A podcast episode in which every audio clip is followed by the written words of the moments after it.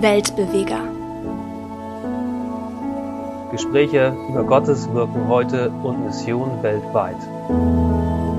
Herzlich willkommen zu Weltbeweger, dem Podcast der Allianzmission. Ich habe heute Johannes Radke von Wort vom Kreuz bei mir. Schön, dass du da bist. Ja, hallo, ich freue mich.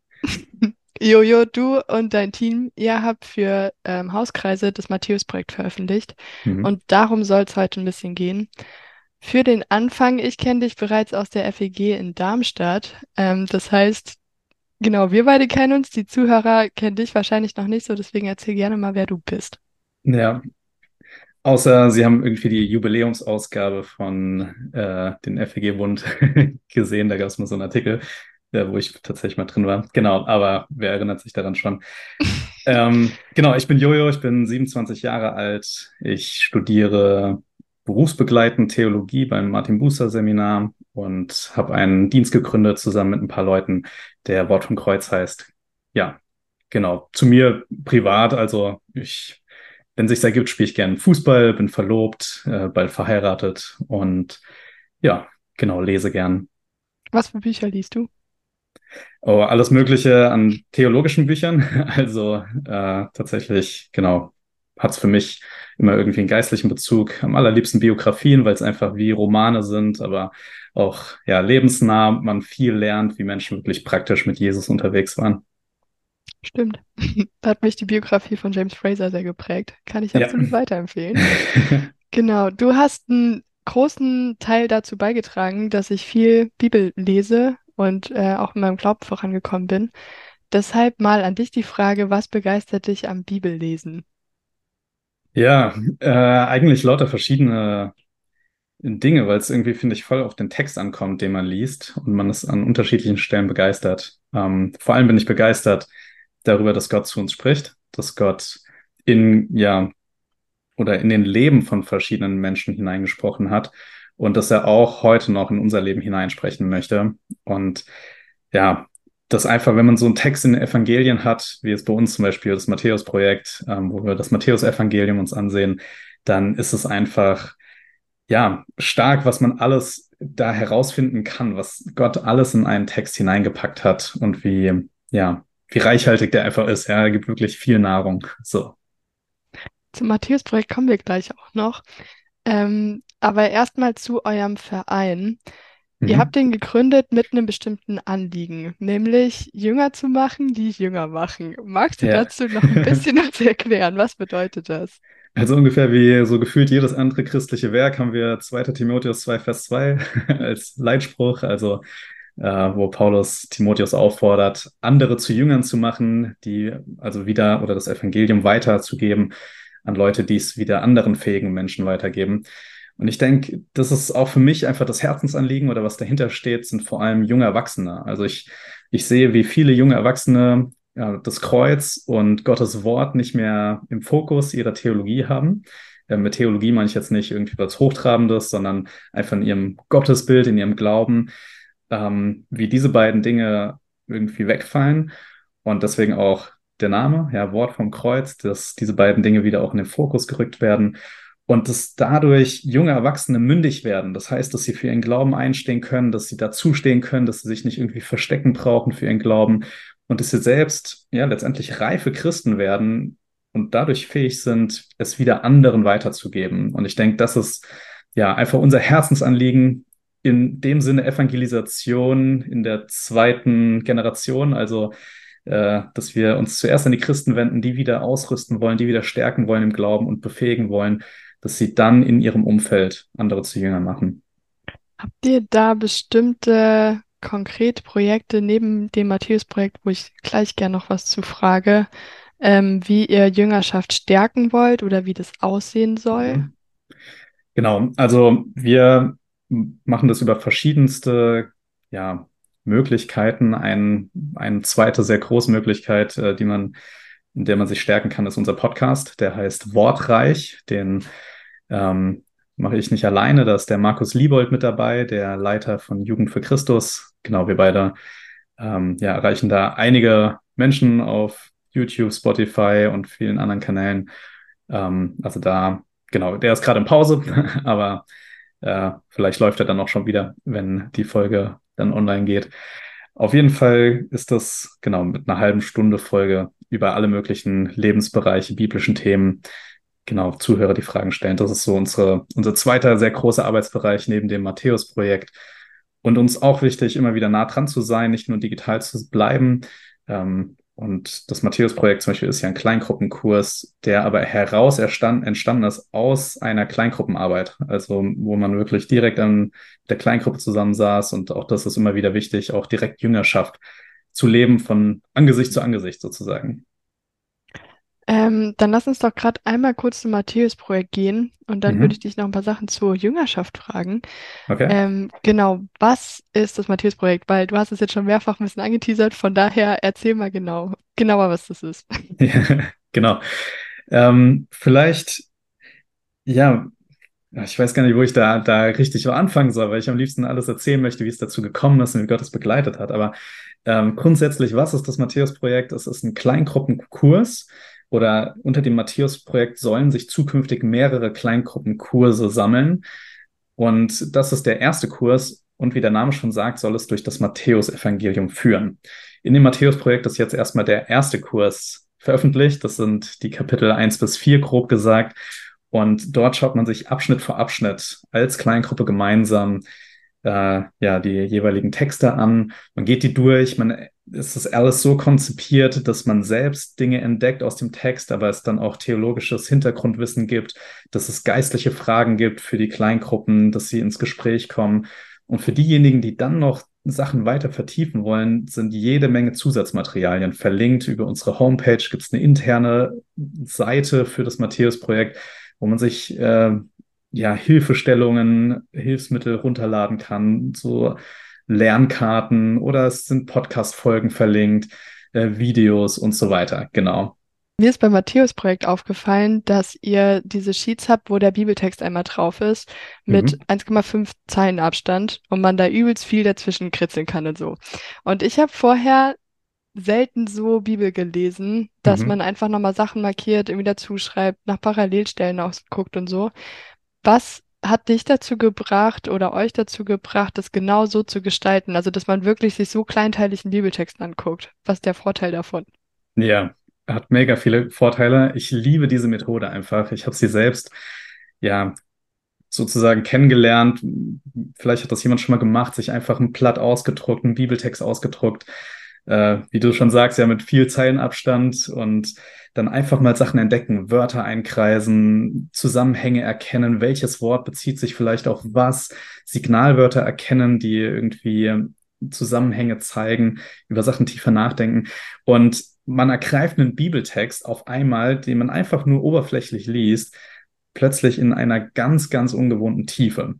Und das hat mir in meinem Glaubensleben enorm geholfen, dass ich Gottes Wort ausgelegt habe oder auch, auch Predigten, die auf diese Art und Weise als Auslegungspredigt funktionieren, die haben mir enorm geholfen, wirklich Gottes Wort in der Tiefe zu verstehen. Und diese Methode habe ich dann irgendwann mal überlegt, die ist doch für einen Kleingruppenkurs oder allgemein erstmal für meine Kleingruppe, da war der, der Kurs noch gar nicht äh, im Sinn, ist doch einfach voll gut, weil bevor wir uns zusammensetzen und dann sage ich, hey, wir haben jetzt dieses Thema und ich gebe eine Andacht, drucke ich erstmal diesen Text aus, habe denen 20 Minuten Zeit gegeben, dass sie 20 Minuten erstmal selbst Sachen entdecken können in diesem Text.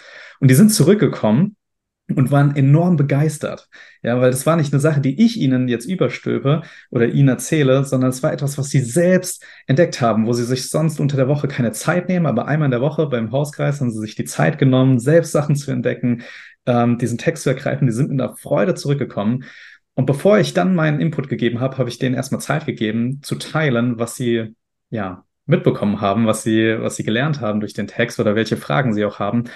Und das hat dann dazu geführt, ja, dass auch ich manchmal überrascht war, was für ja, Tiefen da noch in einem Text entdeckt wurden. Und ich auch geflasht wirklich war, wie, also der Hauskreis, die waren so zwischen 16 äh, und 20 Jahren. Also mit was für einer Tiefe teilweise, ja, die Teilnehmer ja, hereingekommen sind oder auch dann eben herausgegangen sind, da gewachsen sind durch diese Methode. Genau. Und das ist eine Methode, die wollen wir im Pro Projekt sehr, sehr gerne weitergeben. Ähm, ja, weil das ist der erste Schritt zum Mündigwerden. Nicht jemand erzählt was nach, sondern ähm, ich entdecke selbst und ich kann mir meine eigene Meinung bilden, meine eigenen Gedanken machen. Und dann wirft der Text vielleicht auch mal Fragen auf.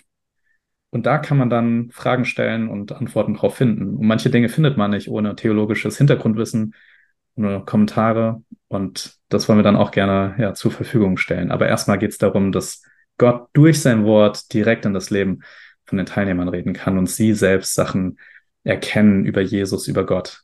Einfach durch diese Methode. Ja, war enorm effektiv und kann ich jedem Hauskreisleiter einfach nur empfehlen, wenn man wirklich mündige Christen haben will, diese Methode anzuwenden. Und noch ein Plädoyer dafür. dafür. man braucht ja nichts. Ne? Also, keine Ahnung, als Hauskreis nimmt man irgendeinen Brief durch, sagen wir einen Galaterbrief, und dann drückt man einfach Abschnitt für Abschnitt den aus und jedes Treffen über fängt man erstmal an, den gemeinsam zu lesen und dann hat jeder 20 Minuten Zeit, selbst zu entdecken. Danach tauscht man sich aus und dann ist eine Stunde rum. Mhm. und, äh, und man musste selbst noch gar nicht irgendwie groß was vorbereiten. Also, und, und das war unheimlich effektiv. Was würdest du sagen, ist mit Leuten, die jetzt äh, die Bibel noch nicht so gut kennen oder die da vielleicht sich einfach den Text durchlenken, äh, durchlesen und äh, nicht so richtig wissen, was sie jetzt damit machen sollen? Hast du das erlebt? Mhm. Oder war dein Eindruck, egal was die großartig für ein Vorwissen haben, eigentlich kann da jeder gut mithalten, in Anführungszeichen? Mhm. Ja, da muss man zu, zu wissen, ich bin großer Verfechter davon, bei Menschen, die nicht nah an Jesus dran sind, ähm, dass, dass man da, man sollte nicht zu kleinschrittig sein. Man sollte nicht zu viel Rücksicht in dieser Art und Weise auf sie nehmen, weil das Problem ist, wenn wir ihn nicht, also Jesus war manchmal knallhart, ja, bei, bei Leuten, die ihm nur so mal eben nachgefolgt sind, ja, hat er manchmal seine härtesten Predigten rausgehauen. Er hat nicht im Kleingedruckten geschrieben, was der Nachfolger heißt. Und wir haben oft Angst, glaube ich, Leute extrem zu überfordern wir überfordern sie wahrscheinlich meistens mit unserem christlichen Jargon. äh, yep. aber, aber das, was Jesus mitgibt, was er will, also ich habe erlebt, wenn man das ganz klar predigt, ganz klar lehrt, dass neue Christen auf der Überholspur sind. Ja, die fahren mit 300 Sachen auf der Überholspur, ohne einen Unfall zu bauen. äh, die, die über, also geistlich gesprochen, die, die, die reifen so schnell, die wachsen so schnell, weil ja, die, die Nahrung, die sie bekommen, sie einfach so stark macht. Und wir füttern die immer so ein bisschen mit so ein paar Häppchen, glaube ich. Ne? Und das, die Gefahr ist, dass die dann am Ende dick werden oder ähm, da einfach nicht, nicht viel bei rumkommt oder sie immer klein bleiben, weil sie das nicht gehört haben. Und ja, wir hatten bei uns in der Kleingruppe auf jeden Fall ja, Leute, äh, die nicht nah dabei waren. Äh, Menschen, von denen ich ja vielleicht, man kann es ja mal selbst nicht so gut beurteilen, aber sagen würde, dass sie gar nicht mit Gott gelebt haben. Eine war dabei, die hatte auch gesagt, ich habe eigentlich mit Gott nichts am Hut. Und die hat am Ende, also das hat ein paar Monate nur gedauert und dann hat die Fragen gestellt und hat Zusammenhänge in der Bibel erkannt, weil wir von einem Thema ins andere gegangen sind. Also es war beeindruckend. Ja, mit, also ja, ist eine Methode, die kann man auch mit Nichtchristen durchführen. Ähm, ja, Genau. Also kommen vielleicht nochmal ganz andere Fragen, die dich herausfordern äh, als Hauskreisleiter. Aber selbst Sachen erkennen in dem Text oder Menschen zeigen, Werkzeug an die Hand geben, wie man einen Text auslegt, das, das geht auch mit Menschen, die nicht nah an Jesus dran sind und da zum ersten Mal, ja, dann mit Gottes Wort konfrontiert sind. Bin ich sehr dafür, dass man das macht. Das heißt, du würdest sagen, das Matthäus-Projekt ist auch voll in Ordnung für so gemischte Gruppen zwischen Atheisten, Nichtchristen, äh, Wow. Zwischen Christen und Atheisten. Das funktioniert auch. Ja, das stimmt. Ja, genau. Also es gibt ja auch Nicht-Christen, die nicht atheistisch sind. Ja, das stimmt. Also, das fast. ist wahr. genau, aber cool. Ähm, ja, also kurz dazu würde ich absolut, absolut sagen. Ähm, klar, wir haben es mit dem Hinblick auf eine Zielgruppe geschrieben, die christlich ist, die in Gemeinden gehen und dort wenig Nahrung bekommen und auch ein bisschen herausgefordert werden sollen.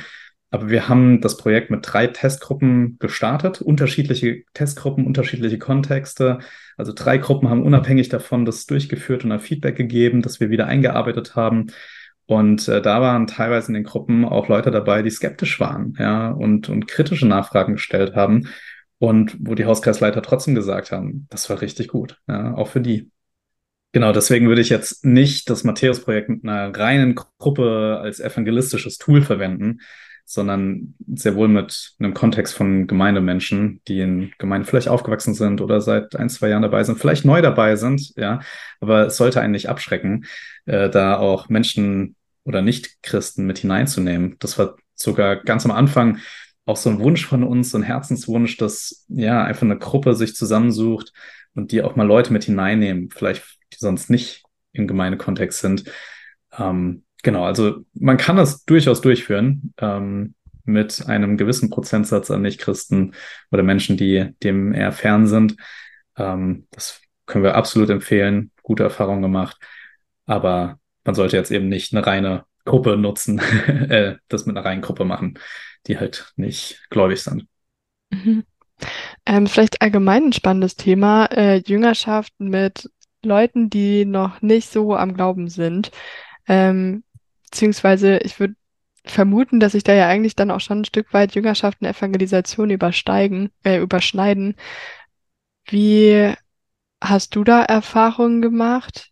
Also hast du schon einfach mit Leuten Bibel gelesen, die ähm, gar nicht glauben oder da relativ offen zu waren und sind die dann dadurch quasi auch zum Glauben gekommen oder weiß nicht. Ich kann mir vorstellen, dass es Leute gibt, die da ein bisschen skeptisch sind, wie sie sowas aufziehen könnten. Mhm. Äh, ich denke, es gibt verschiedene Arten der Evangelisation und äh, es ist nicht der eine Weg, sich mit jedem hinzusetzen und von Anfang an, hey, schau mal, was die Bibel sagt. Ich denke, es geht bei Evangelisation immer um das persönliche Zeugnis sein. Also ich bin ein Zeuge von dem, was ich erlebt habe und ich teile äh, Leben mit anderen, auch mein Leben mit Jesus, erzähle ihnen davon. Ähm, es gibt apologetische Evangelisation und es gibt auch Raum, eben irgendwann, wenn man in einem persönlichen Kontakt ist, sich mal hinzusetzen mit jemandem zu sagen, ey, wollen wir nicht gerade mal gemeinsam Bibel lesen? Ähm, wir hatten selbst viele evangelistische Einsätze früher gehabt. Da war ich mit dem, manche kennen ihn vielleicht, den Lifeliner von Jugend für Christus, so ein umgebautes Straßencafé, was so ein US-Truck war.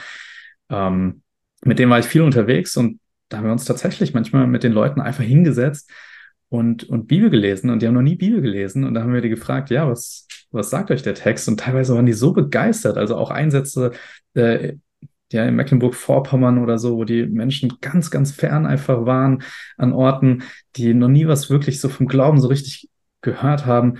Und dann haben wir mit denen einfach mal einen Bibelabschnitt gelesen und es war unfassbar, ja, was die da gelesen haben und auch die Freude, die sie irgendwie dabei erlebt haben. Genau. Aber ich kann da jetzt nicht irgendwie die, die Go-To-Tipps da mitgeben, wie man das mit jedem macht und ob man das mit jedem machen sollte. Mhm. Genau, ist sicherlich Weisheit gefragt, in welcher Situation das angebracht ist. Okay.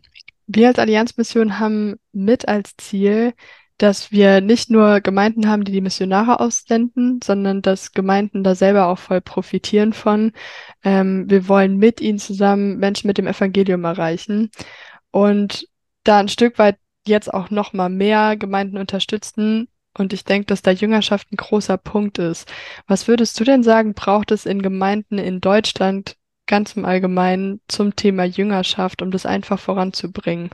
Ganz einfach, glaube ich, dass wir in gewissen Punkten wieder zurück zu den Wurzeln müssen. Da, wo wir eben herkamen, nämlich wieder zurück auf die Grundlage von Gottes Wort. Ich denke, dass Evangelisation daran scheitert, dass wir in unseren Gemeinden aufgehört haben, ja, unsere, unser Nachwuchs sozusagen nah an Gottes Wort zu bringen. Wirklich, dass sie es, äh, dass sie es kennen. Und zwar nicht nur, weil sie Predigten gehört haben über die Stelle und jene Stelle, sondern weil sie es selbst ergriffen haben, weil sie es selbst gelesen haben, aber auch mehr als gelesen haben, wirklich, wirklich hineingestiegen sind in die Texte, wirklich auf der Suche gewesen waren, im wahrsten Sinne Bibelentdecker. Und ich denke, das ist so das, was Gemeinde in Deutschland, wenn ich das jetzt mal so verallgemeinern darf, äh, fehlt. Ähm, dass ja letztendlich wir wieder zurück dahin gehen, nicht einfach nur Predigten zu halten, die vielleicht Bibelverse als Sprungbrett nehmen, um wieder in sein Lieblingsthema und seinen Lifestyle hinein äh, zu gehen, seine Lifestyle-Tipps. Ähm, die dürfen auch mal hier und da reingestreut sein, aber äh, dass es letztendlich darum geht, ja, Gottes, Gottes Wort in die Hand zu nehmen, und, und danach zu forschen, da reinzugehen und da auch nicht irgendwie ängstlich zu sein. Genau. Und ich glaube, das ist auch der Grund, ne, wenn du Jugendlichen fragst, hey, Evangelisation, ne, ich glaube, die haben einfach mega Angst, ne, weil die gar nicht wissen, wie kann ich das machen, wie kann ich darüber reden. Nicht ja, natürlich. ja, genau, ja, auch junge Erwachsene, klar, und auch Erwachsene. Ähm, ja, weil, weil man vielleicht so diese, diese Sorge hat irgendwie, oh, was könnten für Fragen kommen? Klar, aber auch weil irgendwo im eigenen Herzen, glaube ich, so eine Unmündigkeit aufgezeigt wird. Ähm, die, ich denke, die, die dadurch wegfällt, wenn man mit Gott unterwegs ist. Und das bedeutet eben auch, dass man lesen will, was, was er zu sagen hat. Ja. Mhm. Ich erinnere mich dran, dass du mit der Erste warst, wo ich in der Predigt mal gehört habe, dass die Leute am Anfang aufgefordert werden, ihre Bibel aufzuschlagen und sie im Zweifelsfall auch das nächste Mal vielleicht mitzubringen. Mm. ähm, und inzwischen gebe ich das auch ganz gerne wie Teenies mit oder auch ähm, Leuten einfach in meinem Hauskreis, mhm. die Bibel mitzubringen, die aufzuschlagen und einfach selber auch mal seine eigene Bibel quasi kennenzulernen. Nicht einfach nur auf dem Smartphone, sondern dann auch zu wissen, okay, wo steht was auf der Seite und so. Ähm, ja. Das hat mir persönlich sehr geholfen, mich an Bibelverse zu erinnern. Ihr habt das Matthäus-Projekt eher für eine jüngere Zielgruppe gestaltet. Ähm, ich würde aber sagen, dass das, was da drin steckt, eigentlich für jede Altersgruppe geeignet ist. Was würdest du sagen, weiß ich nicht, wel welche Altersgruppen genau habt ihr eigentlich im Blick gehabt und bis wohin kann man da vielleicht gehen oder wie jung mhm. können vielleicht auch Teilnehmer sein? Ja, also die, die Hauptzielgruppe von dem Matthäus-Projekt, auch insgesamt von unserem ganzen Dienst, äh, sind die 17- bis 27-Jährigen. Also das ist die, die Hauptzielgruppe, die wir in den Blick genommen haben. Äh, wir hatten aber auch eine Testgruppe, die mit Jüngeren das durchgeführt hat. Also die waren dann so 14 bis 16. Und es, ich denke, es hängt einfach von dem Gemeindekontext ab. Das war jetzt schon eine Gemeinde, die Bibellehre schon sehr stark auch auf dem Schirm hatte und ähm, die auch fit waren und die haben trotzdem mega viel mitgenommen. Aber die waren natürlich in einem jüngeren Alter schon besser vorbereitet als vielleicht in, in anderen Gemeinden, wo man wenig an Bibellehre mitbekommen hatte als junger Mensch. Ähm, und natürlich, ne, also man muss wissen, das ist die Zielgruppe, die wir ansprechen, das ist unser Sprachstil, äh, auch unser Designstil und so weiter. Äh, aber es lohnt sich auch für Ältere. Wir haben auch ältere, ähm, das klingt schon schlimm, ne? Ältere bei ab 27, so die Älteren, ähm, die das bestellen können äh, und bestellt haben und damit gute Erfahrungen machen. Also die, die Infos sind natürlich auch da wirklich bereichernd und letztendlich geht genauso in den, auch in, in Gruppen, wo 50-Jährige sich treffen und, und drüber hinaus, ja, wenn die sich hinsetzen und sie haben den Bibeltext vor sich und entdecken darin was, dann werden die auch enorm viel mitnehmen, auch an den theologischen Hintergründen, geistliche Frage. Das ist halt die Frage, ne? ob die, die Gruppenfragen, die so bewegen, wie die Zielgruppe, für die wir es geschrieben haben. Aber das ist die Hauptzielgruppe, ja, 17 bis 27. Okay. Gibt es was Bestimmtes, was du jetzt für dich aus dem Matthäus-Projekt mitgenommen hast beim Vorbereiten? Oder Gründe, warum ihr überhaupt das Matthäus-Projekt ausgewählt habt? Vielleicht auch ja. interessant, warum Matthäus? warum das? Ja, das ist eine sehr spannende Frage. Ähm, ja, ich, zwar relativ am Anfang meines Theologiestudiums, ich habe äh, musste viel im Neuen Testament auswendig lernen, unter anderem die Gliederung von jedem einzelnen Buch im Neuen Testament und war von Anfang an begeistert, dass das Matthäusevangelium in seiner Gliederung sich so gut eignet, um das Leben von Jesus auswendig zu lernen. Und das, das hat mir selbst also so enorm geholfen weil Matthäus eine relativ einfache Struktur hat. Und es gibt zum Beispiel fünf Reden im Matthäus-Evangelium. Und um mal jetzt eine Rede rauszupicken, die Gleichnisrede. Ja, dann, dann merke ich mir Matthäus 13, das Kapitel, das sind die Gleichnisreden. Und wenn ich irgendwann mal höre, ah, da gab es doch irgendwie so ein Himmelreich-Gleichnis mit dem Schatz im Acker, dann weiß ich nicht quasi, wo steht das Himmelreich-Gleichnis vom Schatz im Acker, sondern ich weiß, ah, Matthäus 13 sind die Himmelreichgleichnisse, schaue ich doch da mal nach. Und das ist jetzt nur ein Beispiel für sehr, sehr viele Endzeitthemen, äh, wenn es um Themen geht, um Mission, Aussendung.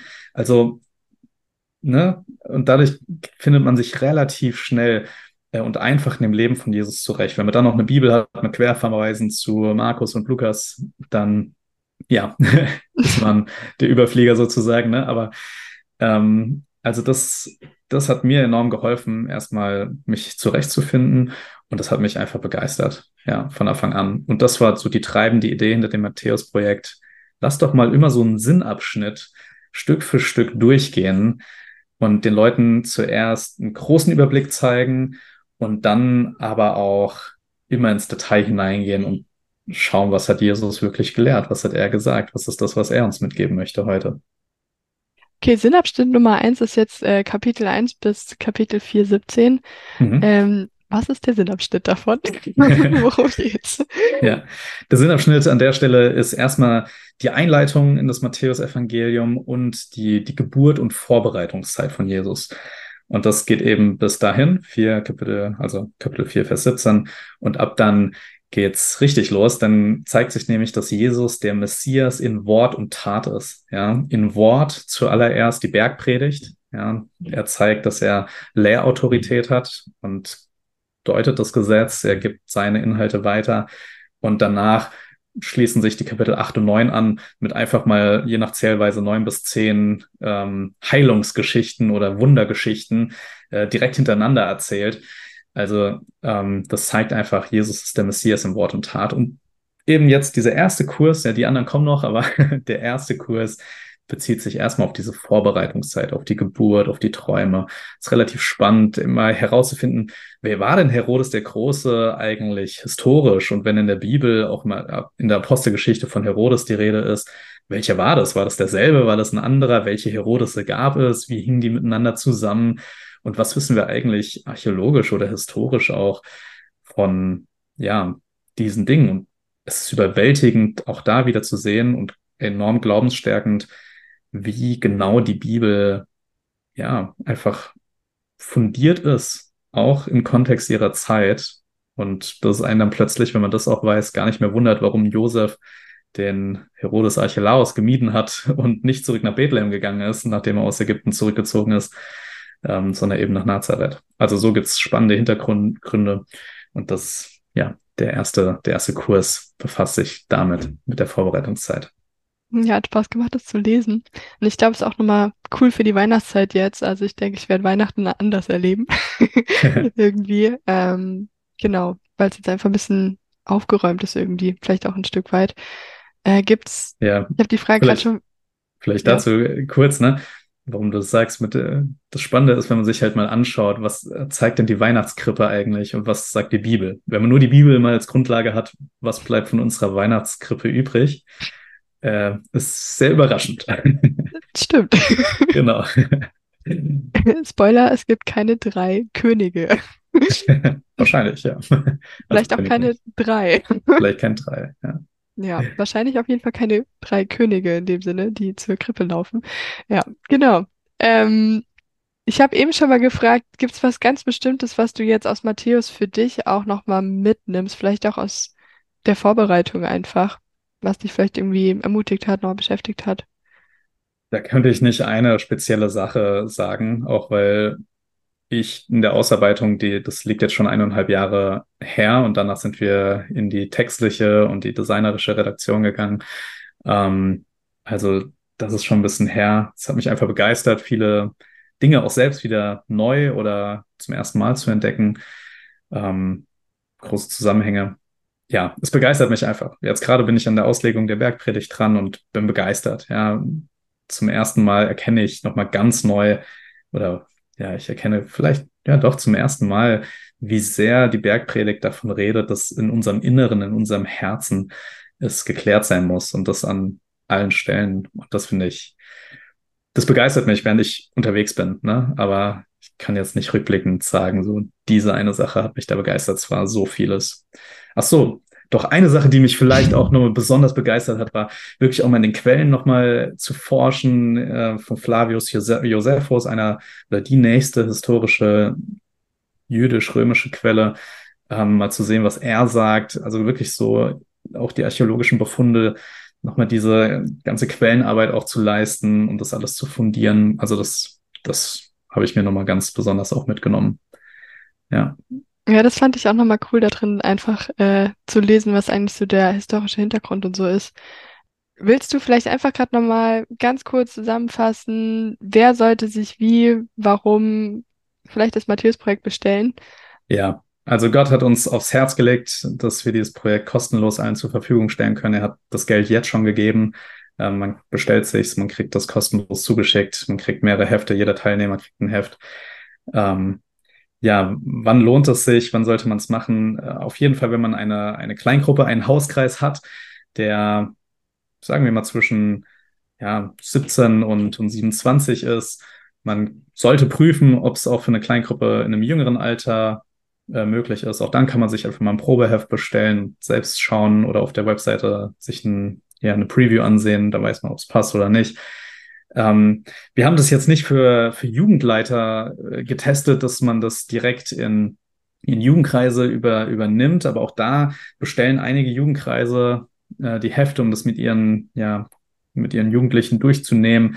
Vielleicht ist aber auch ein Heft, was man sich einfach nur für die Leiter des Jugendkreises zum Beispiel bestellt.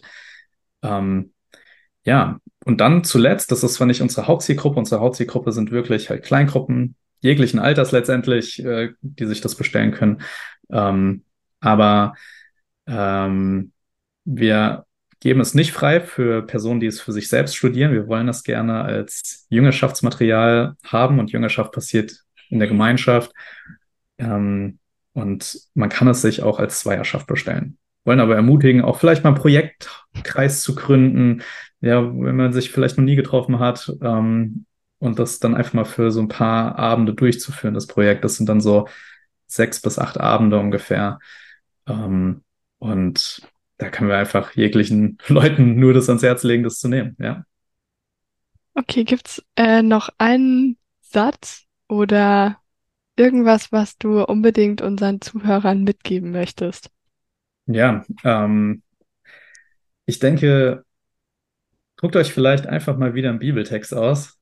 Macht einen 1,5 Zentimeter Zeilenabstand rein und, und einen Text, der euch begeistert und versucht nochmal ganz neu zu entdecken, Signalwörter herauszuschreiben, Sachen einzukringeln, weil ich glaube, das macht etwas mit einem in der persönlichen Nachfolge im Bibel kennen, mit seinem Herzen, mit der Freude, dass man wieder Gottes Wort ganz neu ergreift das ist etwas, ob man das Matthias-Projekt bestellt oder nicht, das will ich jedem ans Herz legen, das einfach zu nutzen und mal auszuprobieren, wenn man es noch nie gemacht hat oder es wieder zu machen.